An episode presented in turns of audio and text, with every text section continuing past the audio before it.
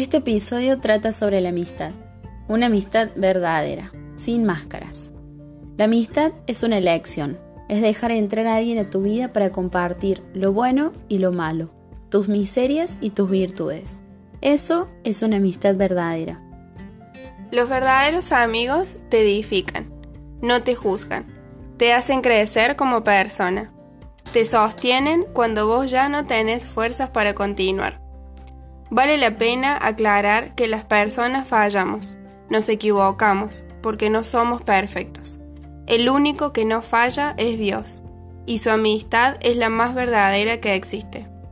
Pero decidir perdonar, aceptar y amar al otro con sus errores y aciertos es también la amistad. La palabra de Dios dice en Proverbios capítulo 17, versículo 17, el amigo ama en todo tiempo, pero el hermano nace para la adversidad. Un verdadero amigo es como un hermano. La amistad no se trata de encajar, ni tampoco fingir estar bien cuando no lo estás frente a ellos. Todo lo contrario. La amistad es estar hecho a pedazos y saber que tenés a alguien sosteniéndote y principalmente a alguien que está a pesar de no ver. Así también como vos estás para él, la amistad debe ser mutua.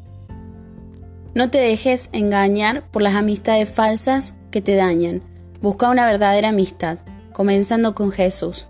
Él te espera ansiosamente para ser tu mejor amigo.